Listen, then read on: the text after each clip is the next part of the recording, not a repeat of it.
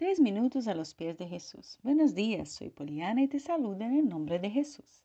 Si pudiéramos describir qué representa la iglesia para nuestras vidas en una sola palabra, ¿qué palabra escogeríamos? ¿Qué entendemos que es la iglesia y su propósito? ¿Sería la iglesia un club, un lugar a donde nos gusta ir cuando no tenemos nada más que hacer para encontrar gente, escuchar una buena música y palabras animadoras? ¿O sería quizás una asociación, um lugar onde vamos quando necessitamos algum tipo de ajuda. Lamentavelmente, tendemos a pensar que podemos definir o que é a igreja segundo a relação que temos com ela.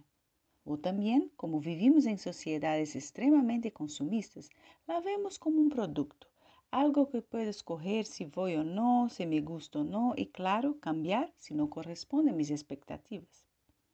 Em todo isso, nos olvidamos de lo principal, La iglesia es una idea de Dios y siendo así, deberíamos saber que si me considero un verdadero cristiano, participar activamente de la iglesia debe ser una prioridad en mi vida. Congregarse no es una opción, sino parte esencial de mi caminar con Cristo.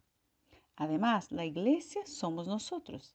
Cuando hablamos de la iglesia de Cristo, no nos estamos refiriendo al edificio, sino a las piedras vivas, o sea, los miembros que la forman. Incluso suena un poco absurdo estar evaluando o criticando la iglesia porque indirectamente estoy criticando a mí mismo, ya que soy parte de ella. Si veo deficiencias en mi iglesia, limitaciones, áreas de donde hace falta mejorar, preguntaré a Dios si hay algo con el cual yo puedo contribuir y no solo esperar un cambio de parte del pastor o del liderazgo. Nosotros no deberíamos permanecer en una iglesia simplemente porque me gusto, me siento bien ahí, sino que deberíamos nos comprometer con la obra que Dios está haciendo ahí y contribuir para el desarrollo de la iglesia. Deberíamos descubrir el don que Dios nos ha dado y usarlo para edificación de los que ahí están.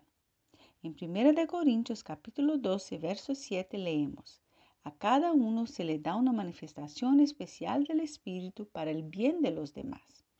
Por lo tanto, tenemos de cierta forma responsabilidad para que le vaya bien a la iglesia. Dejemos de ser solo consumidores o críticos de la iglesia y sintámonos parte de ella. Seamos gratos por la iglesia y no dejemos de congregar. No desanimemos si algo no va bien. Sigamos sirviendo, sigamos orando. Ser fiel a la iglesia del Señor es demostrar fidelidad al propio Dios y ser de testimonio para el mundo. ¿Qué piensas tú de eso? Compártanos tu opinión. Que tengas un día muy bendecido.